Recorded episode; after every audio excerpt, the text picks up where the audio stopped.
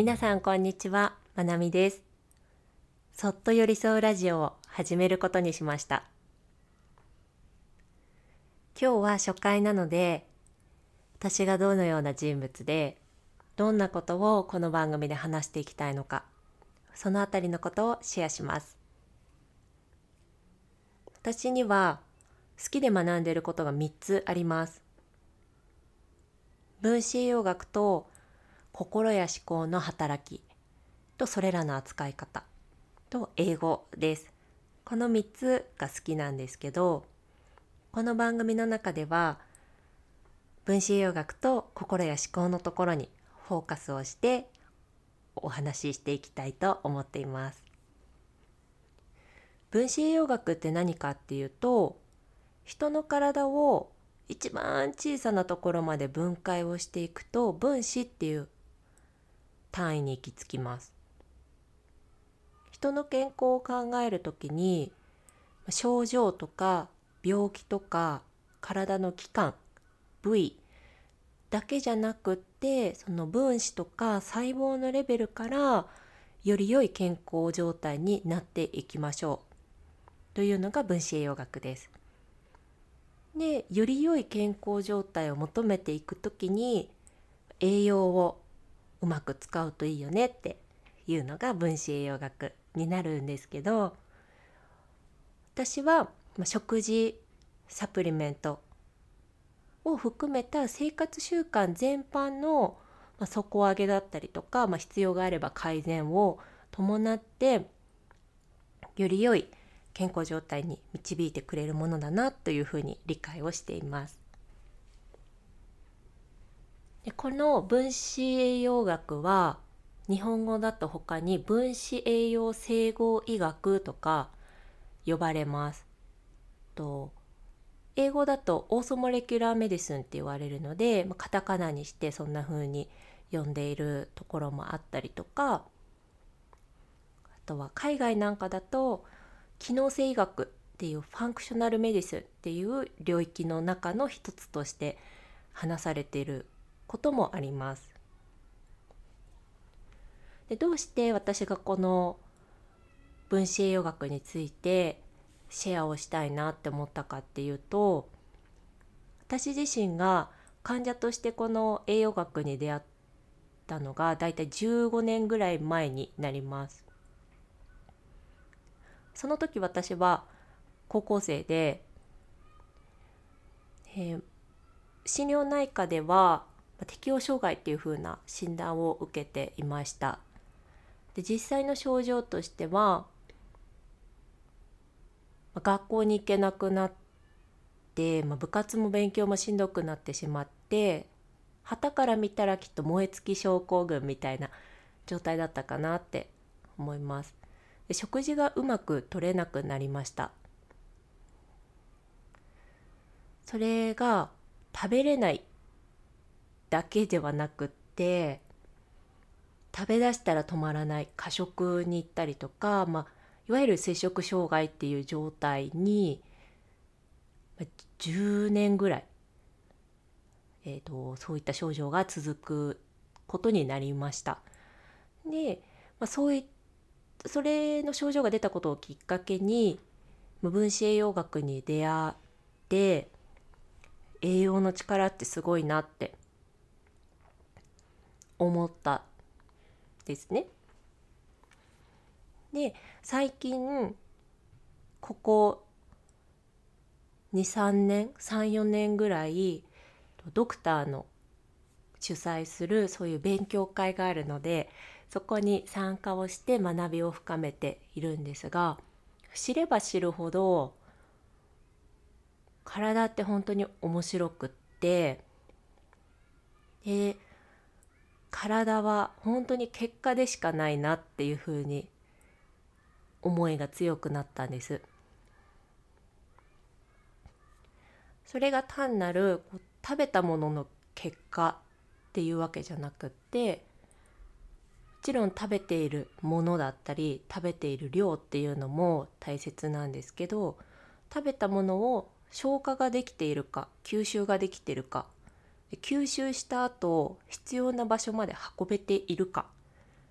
運び終わった後にきちんと代謝がされているか。使われているか。使った後使われた後のゴミの処理はきちんとできているかって。そこまでしっかり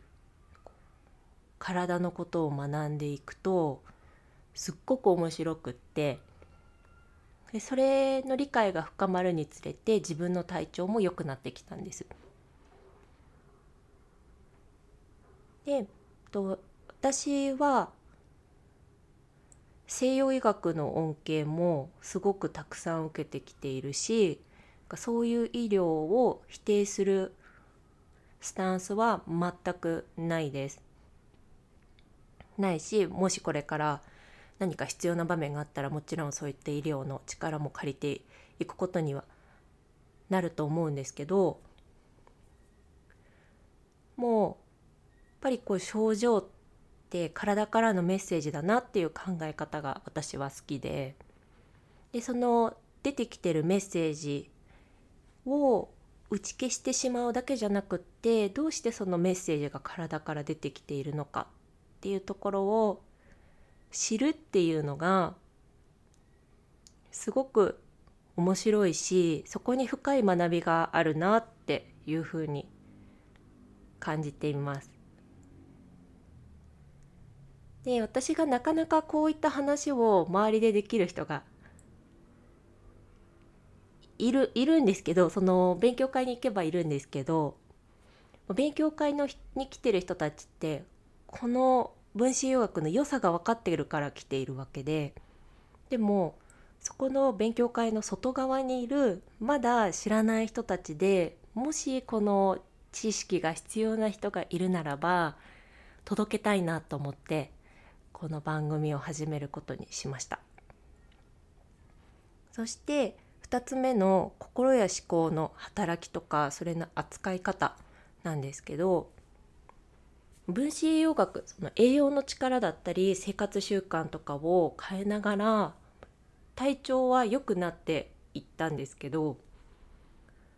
体は元気になるんだけれどもどこか生きづらさがずっと残っていたんです。でその生きづらさっていうのがそれをこう突き詰めていこうとした時に最初に私が出会ったのがアダルト・チルドレンっていう考え方。機能不全家族って言われるような、まあ、家族、まあ、特に親との関係性。でそこからこう自分が傷を負ったとかトラウマを持ったとかそういう考え方に一番最初に触れたのであ私はそういうものなんだってそういううんまあ被害者的なポジションなんだっていうふうに思ったところがありました。でそんな考え方とか心の在り方でずっと生きてきて体は元気になるんだけれどもどこかこうすっきり抜けないというかなんだかなっていうような日々が日々を過ごしてたんですけどでもまあしょうがないきっとこれが私の人生なんだろうなっていうふうに思っていました。なんですけどそう思っている反面自分で実現していきたいこう目標みたいなものもあって、まあ、いわゆるこう前にも行きたいけどいやいやいやって私はそうやって前に進むだけのこう全てが揃ってるわけじゃないってこう自分で自分にブレーキをかけていたようなところがあったんですけど、まあ、ある日、まあ、でもそういう自分が嫌だったのでいろんなことを試しました。そういうなんか心のこととか、まあ、家族との問題について書かれてる本を読んだりとかいろんなワークショップ出てみたりとかして学んでいってである日こう自分の思考の癖がだんだんこう抜けていったんですよね。思考の癖が抜けていったりとか心の持ち方が変わったところがタイミングがあって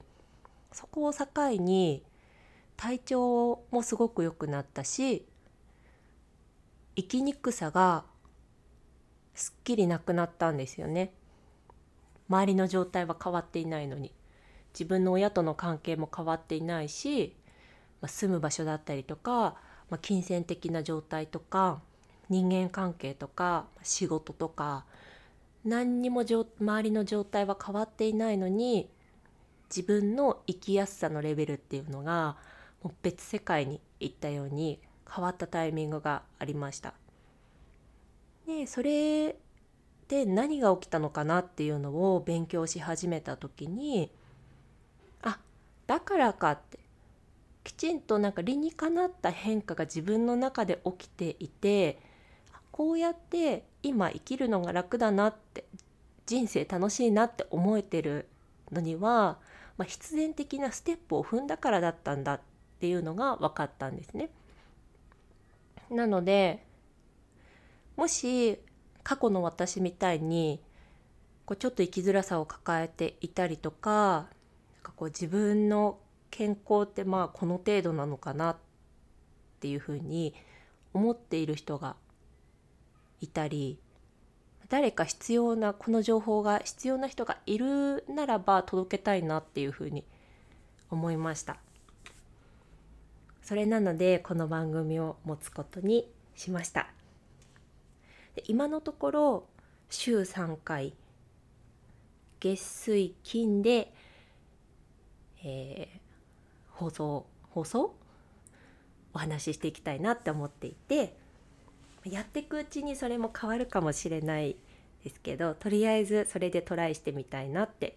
思っています。で次回からは、まあ、分子栄養学とか心や思考のところの分野で毎日テーマを決めてそれについてお話をしていきたいなって思っています。で何かこのトピックについて話してほしいとかそういうのがあったら是非あのレターの機能だったりとかあの他の SNS に飛んでもらってそこからメッセージいただけたら嬉しいです。はい。では皆さんどうぞよろしくお願いします。聞いてくださってありがとうございます。